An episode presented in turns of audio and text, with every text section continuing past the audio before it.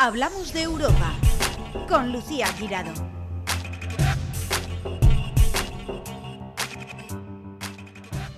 Bienvenidos una semana más a Hablamos de Europa, el programa que acerca a la Europa de las oportunidades a los ciudadanos para que sus proyectos se hagan realidad y que pone la lupa a todo lo que ocurre en Bruselas. Y precisamente de Bruselas y del resto de Europa eh, no hace más que ir y venir eh, nuestro invitado de hoy, Bartolomé Fuentes, que hace unos días que le han nombrado responsable de la Unión Europea para la Europa del Este. Bienvenido a aterrizado a Hablamos de Europa, Bartolomé.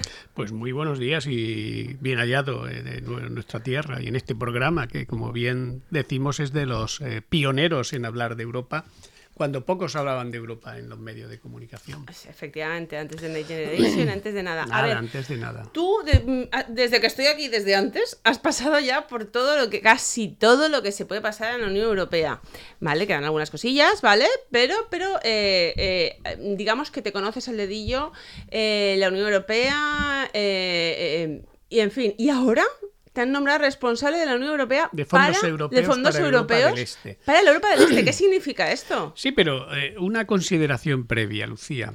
Eh, yo, el, el euromunicipalismo siempre va a ser mi bandera fundamental, porque yo creo que los municipios, eh, son, tienen que ser protagonistas y una de las, eh, digamos, mm, líneas de trabajo que llevo, más allá de los fondos, es darle cada día más eh, papel, más protagonismo y más implicación en lo que significa los municipios y su posibilidad de, de, obtener y de gestionar fondos europeos. Pues por eso, y de influir. A raíz, no sé, a mí esto me suena, ahora lo explicarás bien, ¿no? Pero gracias a este cargo, entre otras cosas, empresas y ciudadanos de los municipios de Valencia podrán la tendrán las puertas abiertas a un poquito ya más facilidad, ¿no? Para eh, adentrarse en la Europa del Este y montar allí negocio, ¿no? Claro, claro. Es decir, esos serían uno de los efectos. no hemos empezado todavía, pero aunque entraremos a abordarlo, pero que es verdad, uno de los efectos que tiene este tipo de situaciones es el de gestionar fondos europeos y en este caso el de poder gestionar eh, y conectar los fondos europeos con la Europa del Este, es que uno lógicamente siempre va a arrimar el, el, el a su sardina.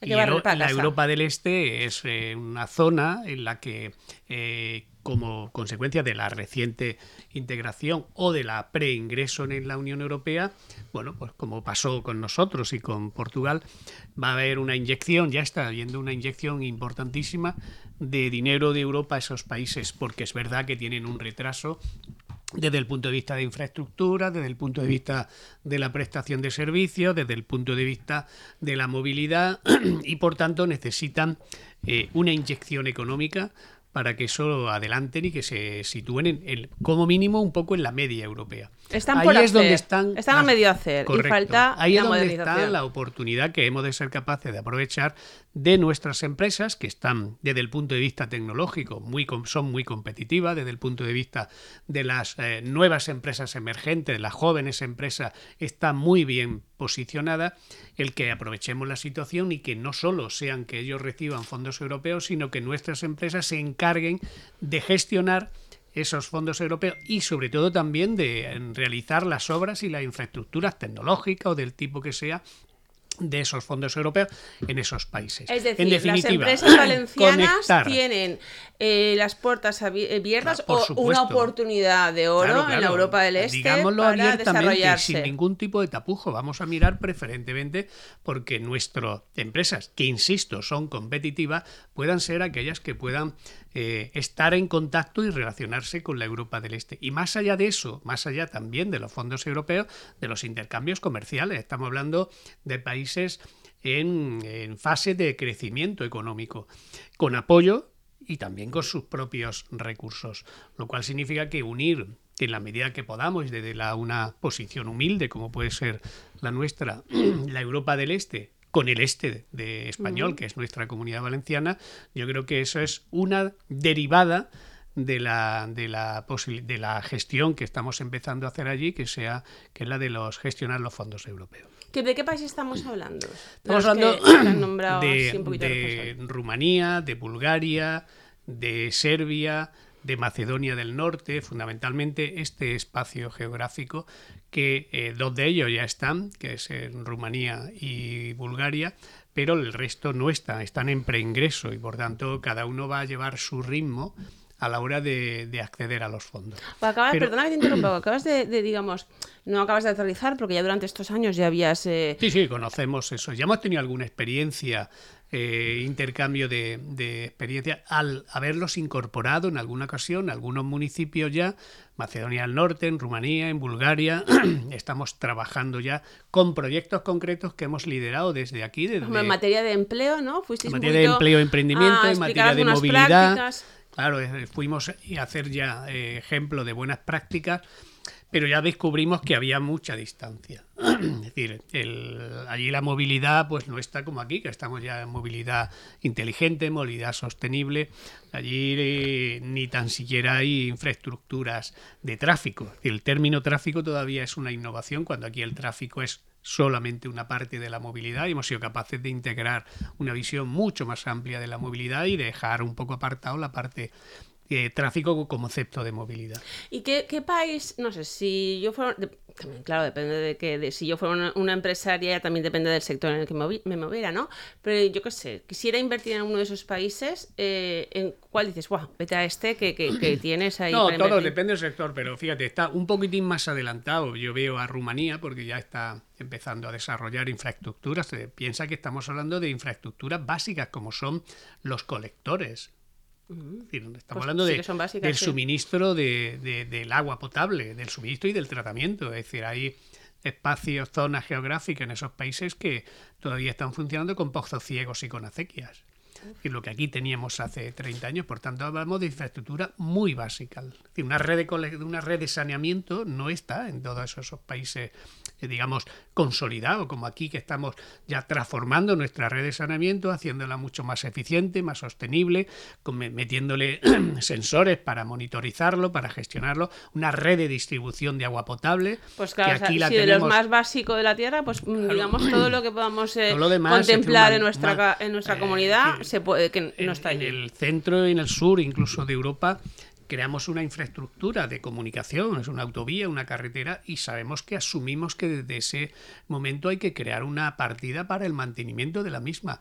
Eso, ese tipo de esquema organizativo no lo tienen tan claro todavía en esos países. No hay partidas para el mantenimiento de la vía pública, para el mantenimiento de infraestructuras que probablemente que se hicieron en su momento. Por tanto, eh, se necesita cambiar un poco la mentalidad organizativa también. Y en esto hay una consideración previa que sí que quiero poner énfasis. Hay un elemento que aquí lo hemos comentado cuando los Next Generation, de cara a las comunidades autónomas y a los ayuntamientos, y era la necesaria eh, digamos, visión de tener un modelo organizativo para saber eh, gestionar esos fondos. Esa es, en mi opinión, la parte que yo estoy diciendo que es prioritaria y básica, es decir, formar al personal de estos países, eh, llevar modelos organizativos que aquí están funcionando con éxito, como fue el que pusimos en marcha en la legislatura pasada en el gobierno del Botanic, y eso hay que replicarlo allí porque está funcionando. Pueden aparecer modelos mucho más eficientes todavía, no estamos pretendiendo defender el modelo que nosotros llevamos aquí en ayuntamientos y en, y en el gobierno valenciano, sino hay, al menos un modelo. Y tiene que haber un modelo organizativo para que eh, no sea eh, ir como pollo sin cabeza a la hora de gestionar los fondos, porque si no al final eso acaba teniendo el efecto que, que tuvo y que tiene todavía aquí en nuestro país, y es de que al final no gestiona bien los fondos y no, eh, no llegas a conocerlos bien y por tanto a ver las oportunidades reales que existen y por tanto también a gestionarlo y justificarlos bien. ¿Y cuál es tu función principal? O sea, digamos, aterrizas y qué haces, ¿no? Porque menuda, y voy a utilizar una expresión coloquial, pero menuda currada te, te, vas a tener que pegar allí, ¿eh? Pues ahora mismo estamos en la fase, que además hay bastante dinero para ello, en la fase esa, de implantar modelos organizativos, es decir, que, que haya formadores, que haya eh, estructura, que haya eh, grupos eh, organizados para que sean capaces de, conocer en profundidad el qué es un proyecto europeo, las distintas convocatorias, pero que tengan modelo organizativo, que no tengan que cada vez para querer hacer algo, tener que consultar a, a, nosotros o a cualquier, o sea, formar a empresas del sector privado que, que les presten luego su asesoramiento y su acompañamiento, como aquí las consultoras pero que haya personal también público y privado, pero que convivan. Que haya expertos, que es lo que hasta hace nada no teníamos aquí, que erais cuatro los que conocíais de la Unión Europea y a raíz de los Next Generation ha sido cuando se, ha formado. Despertando, se está, está, Algunos creen que está muy desarrollado, pero yo sigo insistiendo que hemos avanzado mucho como consecuencia de, de, los Next Generation, que eh, lo hemos dicho aquí, han puesto en la agenda política y mediática la Europa de las oportunidades, los fondos europeos, pero estamos muy necesitados también de mejorar nuestros modelos organizativos. no tenemos un modelo organizativo para homologado. Los eh, que están, este, exacto. ¿Hasta cuándo eh, los que están ahora, ¿hasta cuándo se quedan? Eso es un modelo de un buen ejemplo de, cómo se crea una estructura de técnicos que los hemos formado, que probablemente podamos analizar si estaban muy bien formados, si eran la formación más adecuada, pero eso siempre es revisable y mejorable. Pero en la práctica lo que es real es que tenemos un montón de técnicos en la mayoría de los municipios valencianos y mancomunidades que están llevando y acercando todas las oportunidades de los Next Generation a aquellos beneficiarios, a empresas, a pymes y a particulares. Lo hemos comentado en infinidad de ocasiones aquí, la eficiencia energética, se están poniendo oficinas que acompañan a la ciudadanía. Porque había ayuntamientos y no pequeños que no, pues que no estaban prácticamente a fondos. a los pues que les daban. Tenemos una red que se hizo también, tenemos en la Federación Valenciana de Municipio y Provincia otro punto que se creó, que es el Ponte, Europa bueno, pues esas estructuras que están consolidadas y que yo creo que están funcionando bien, más allá de gobierne quien gobierne, tienen que mantenerse. En principio, el modelo de los RTF eh, mm, tiene una supuesta eh, finalización en diciembre del 2023. Yo estoy convencido que, que, son una pieza, además de ser tan clave, tan imprescindible, tan cuando realmente están empezando ahora a dar su fruto. Claro porque pasaron, insisto, una fase de formación. Ahora están. Claro, formación y cuando ya aprenden es cuando se acaba. Correcto, están empezando a verse los ayuntamientos que empiezan a ser útiles, que en algunos no los veían como útiles, pero bueno, como venía eh, financiado por, por fondos europeos a través de la Generalitat, a los ayuntamientos no le costaba nada, ni le cuesta. Ahora es cuando realmente yo creo que es necesario un compromiso eh, social y político de la comunidad valenciana para que estos perfiles continúen mínimo un par de años más en los ayuntamientos. Pero esto fue una iniciativa de, de Puig, ¿no? Mazón ha respirado, ¿Se han, han, dicho algo? ¿Si van a continuar? ¿Si van a continuar los mismos que ahora están? ¿Si va a salir una nueva convocatoria? No, pero yo confieso que alguna eh, contacto he tenido con representantes del actual gobierno, por una vía o por otra, un tanto informal, y yo les he ido trasladando la importancia de los perfiles de estas personas y la, digamos, la casi necesidad de que continúen, entre otras cosas porque hay dinero para que continúen de los fondos europeos. No creo que mm. queramos devolver el dinero y que estos, estos jóvenes se vayan a su casa. Y, y además, eh, hemos, eh, que creo que va a ser unánime por, eh, en todas las instituciones, la Diputación, en los ayuntamientos, he hecho una moción para que en los plenos se debata y que los plenos se posicionen en defensa de eso, de que los ah, No sabía yo la moción, que me la estás diciendo así por encima, pero a ver. No, porque ya la hice hace. creo que hoy ha empezado a circular por los municipios. Para que todos para los, que municipios, en sus plenos, con el consenso, que si puede ser en vez de moción, puede ser casi una declaración institucional, pues mucho mejor. Para que los plenos de los ayuntamientos, en base a toda la argumentación y todos los antecedentes que están dentro de esa moción, se Simplemente el acuerdo es que continúen, dado que hay dinero, continúen desarrollando su buena labor que están haciendo en los ayuntamientos donde estén. Ah, Yo creo que eso... Mm, Una buena noticia para los técnicos que están en esta situación y para los ayuntamientos y para la ciudadanía en general. En general, estamos hablando no solo de los empleos de esos 250 jóvenes, por así decirlo, sino también de el impacto que en los ayuntamientos donde están, para el propio ayuntamiento, que hay ayuntamientos que están que, están empezando a gestionar dinero de los Next Generation gracias a que estos jóvenes están allí. Claro, es verdad, yo entrevisté a una chica que había empezado así y decía, es que lo más bonito, ¿no? Es que, que una persona del pueblo me diga, mira, estábamos esperando muchísimo tiempo estas obras, eh, poner en marcha este, este polideportivo y gracias a, ti, dice tal a mí no, es decir, yo he gestionado, yo he sabido que había esa convocatoria. Yo, entonces, eso, entonces tienen ese pueblo que lleva gente de todas las edades, han conseguido ese Las áreas de los ayuntamientos no tienen conocimiento de que hay una convocatoria, que da igual que sea para servicios sociales, para infraestructura de, de juventud, para infraestructuras deportivas, para políticas medioambientales, y de esas áreas que están todos los días trabajando en esa área, hay alguien que le dice, ojo, tienes la posibilidad de llevar este proyecto adelante y yo sé dónde puede estar el dinero. Ese es el, importante papel que están haciendo de forma transversal estas figuras. Los todas las áreas están ahí mirando a ver qué convocatoria sale de la Generalitat, de la Diputación, y, no saben que en la Unión Europea hay fondos. Y, los ministerios que ahora están sacando muchas también dentro de los de Generation. Por tanto, son figuras clave. Y eso es lo que en el fondo, recuperando un poco el papel, el que queremos replicarlo en la Europa del Este, ese modelo, el modelo que tienen las asociaciones, eh, digamos, mm, de ámbito superior, como son mancomunidades, que también lo tienen, el modelo que el gobierno valenciano tiene, que fue un modelo en el que había bueno, veintitantas personas involucradas semanalmente con un seguimiento y una coordinación para, para ver cómo se traía el dinero de, Madrid y cómo se podían distribuir en las distintas consejerías. Yo creo que eso está siguiendo y sí es cierto que, en general se ha dado muy, poco tiempo para los Next Generation. Es verdad que esto era algo puntual, que era para salir de la pandemia, ¿no? de la crisis que había provocado, pero sí que es verdad que, va, ahora que la gente, que la ciudadanía, que se anima eh, a poner energías sostenibles, a esto, lo otro, que los ayuntamientos ya han cogido eh, la marcheta de de saber que hay más convocatorias y que hay dinero, ahora los Next Generation termina dentro de nada, por lo menos las solicitudes, ¿no?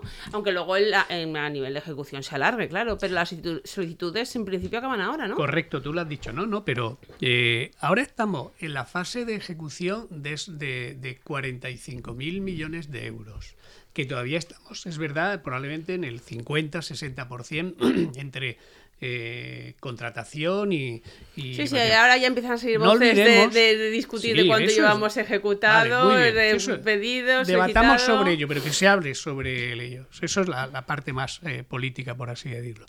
Pero no olvidemos una cosa, hace tan solo dos o tres semanas se aprobó la, la adenda de 95.000 millones de euros y 10.000 más.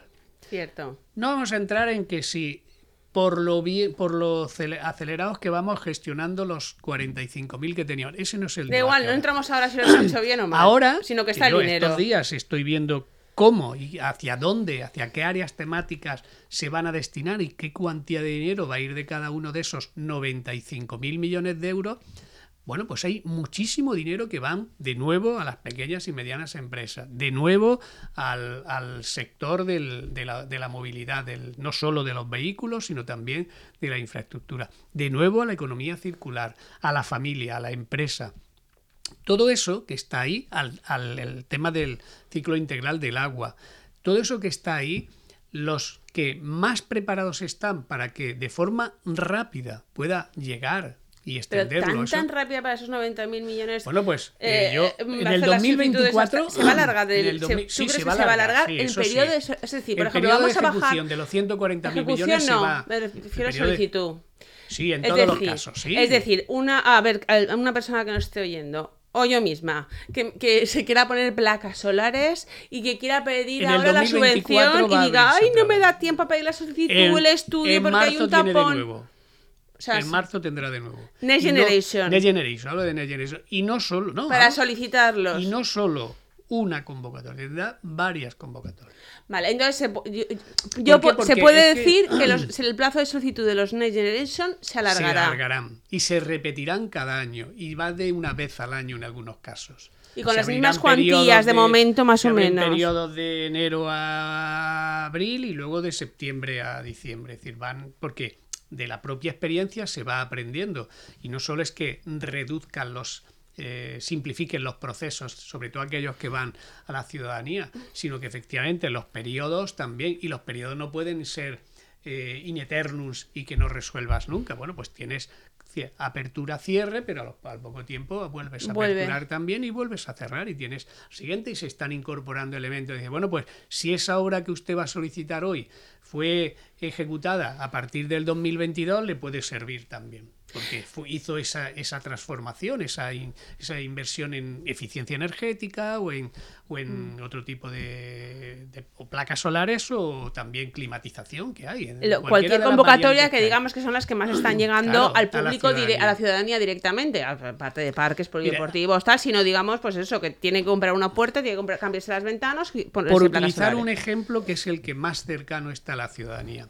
Europa nos dice que nuestro parque de vivienda antiguo que tiene una huella de carbono por encima de lo que debería de tener como consecuencia de, ser vivienda de una construcción eh, poco eh, exigente desde el punto de vista de la eficiencia energética en cuanto a ventanas, en cuanto a aislamientos, en cuanto a todo, eso tiene que eh, transformarse ese parque de vivienda. Y no pueden ser las lógicas procesos administrativos una traba para que y bueno, pues si el primer año has conseguido solo el 15% de transformación de esa vivienda en hacer vivienda eficiente desde el punto de vista energético, pues hay que hacer lo que tenga que hacerse para que al final no sea el 15 sino el 95.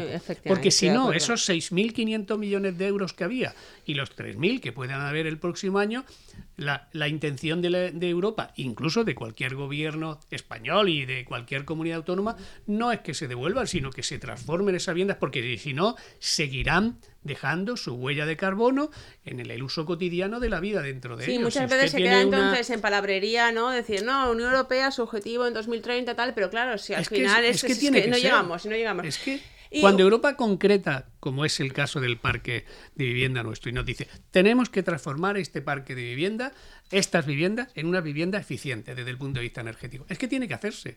No tiene que ser el 100% de la vivienda, pero tiene que estar por encima del 90%. Si Europa dice que tenemos que ser eficientes desde el punto de vista de la optimización de la gestión integral del agua, es que no podemos decir que hemos mejorado el 10% la pérdida de agua en, la red de distribución, que, tenemos que ir al 90%. En esos proyectos son realmente en los que la ciudadanía eh, se da cuenta, en los, porque es verdad que muchísimas veces, que a ver, que no digo que no sirva para nada, sí que sirven muchas veces los proyectos europeos, pero quedan como en intenciones. ¿Vale? Hay veces que, que quedan intenciones en buenas prácticas, pero muchas veces no se materializa. ¿Vale? Como todo, todo, todo, muchos proyectos, oye, no, no todos eh, la investigación lleva eso, ¿no? Años de investigación y que luego a lo mejor no se llegan a la práctica. Pero cosas que ya sabemos que funcionan, pues, pues es lo que la ciudadanía quiere. Entonces, claro, ahora que hemos arrancado, ¿no?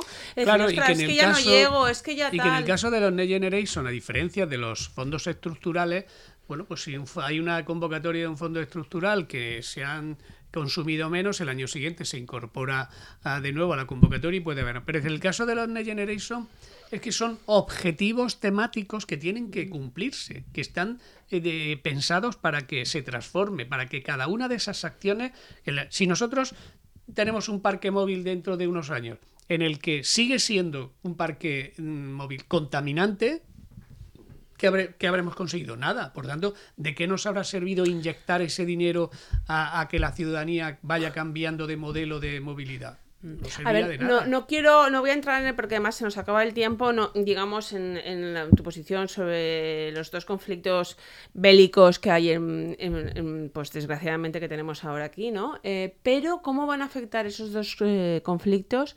El último, claro, eh, Israel en la franja de Gaza, a, digamos, a nuestros bolsillos. Vamos, eh, eh, por supuesto, el problema es humano, es horrible, cada vez eh, conocemos más datos, más imágenes, y, yo, y, y, va a ir a más, ¿no?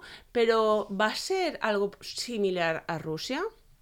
cómo nos afectó en ese momento con la subida de precios, con la falta de, de materias primas. En eso fue, digamos, el principio del conflicto, de la invasión de, de, Rusia en Ucrania. ¿Cómo va a afectar? Yo creo que desde el punto de vista económico no, y, que, me, que nos entiendan porque es un, es un foco que ya está muy acostumbrado, por desgracia, demasiado acostumbrado a vivir casi permanentemente en conflicto y por tanto no tiene un impacto en las bolsas y en los mercados económicos, en mi opinión, en, Europa y en lo que es eh, la sociedad avanzada, este tipo de, de conflicto.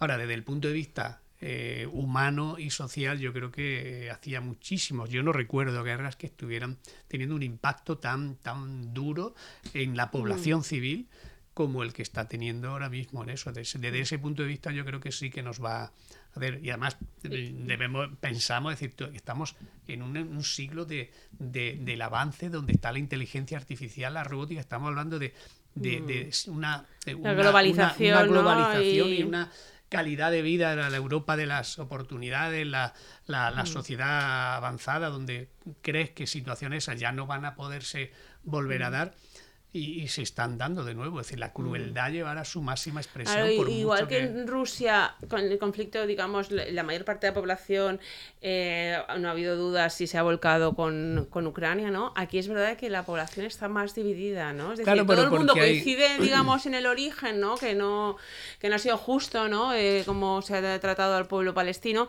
Pero claro, ahora la situación, claro, eh, la, la gente ya está muy dividida. Pero porque hay demasiado y tú más. Sí, efectivamente. Que, parece que en, el caso de, Ucrania con, Rusia, pues era una evidencia, casi una invasión de un territorio que estaba aceptado y aquí es que como hay tantos antecedentes de tantos conflictos que incluso la propia el propio día a día ya se vivía con un conflicto más eh, digamos eh, tranquilo, más sosegado, pero estaban ahí, estaban ahí, pues el bloqueo económico por un lado, es hmm. que hay que analizar hay que remontarse mucho más, porque bueno, si hablamos solo de la parte que es el pueblo palestino, está claro que, que vamos a posicionarlo de forma solidaria. Claro, si hablamos del ataque que un mm. grupo terrorista ha eh, ejecutado sobre el pueblo israelí, mm. pues estamos también... Ahí el miedo es la escalada, ¿no? Estados Unidos, los grupos radicales, a, ver.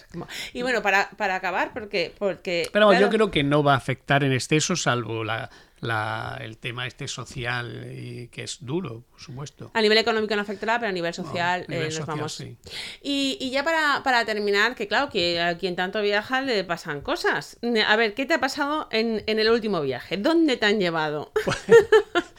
estábamos en, en Rumanía y al final íbamos en, el, con el transfer y la verdad es que vimos... El transfer es la persona que te recoja en el aeropuerto. Un taxista del aeropuerto a, a, la ciudad donde vayan y de repente empieza a ver, a pasar eh, tanques y tanques y tanques y tanques y camiones militares y claro, al final, oye, pero estaremos, estábamos, ¿Dónde nos han reservado del, el hotel? Estábamos cerca del conflicto.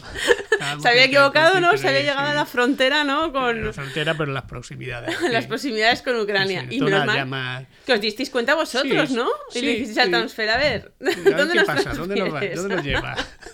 bueno, Bartolomé, pues Anécdotas que te pasan en los viajes. Claro, que si no fuera pues, esas anécdotas que decía, que en ese momento, madre mía, lo pasas mal, pero bueno, luego es verdad que, que da envidia. Bueno, Bartolomé Fuentes, enhorabuena, enhorabuena por ese nuevo cargo. Sé que en, en además en la semana de, de, Bruselas que tuvimos en, en, directo por teléfono desde allí, también, pues eso, la comunidad valenciana estuvo muy presente. Y bueno, ya nos irás contando y sobre todo, como barremos para casa, nos vas informando de decir en este país hace falta no sé qué, que aquí hay empresas valencianas que lo harían genial. Y tú nos vas contando. Por la noche uno cuando se acuesta siempre tiene que pensar qué consiguió para mi pueblo. Efectivamente, muy bien, muy bonito. Pues muchas gracias Bartolomé, me encanta acabar así. Una semana más en Plaza Radio, la voz de Valencia Plaza, hemos hablado de la Europa de las oportunidades y de la actualidad del viejo continente, porque lo que ocurre en Europa te afecta directamente. Encuentra todos nuestros podcasts en nuestra web 999plazaradio.es o en tu plataforma preferida. 99.9 Plaza Radio, la voz de Valencia.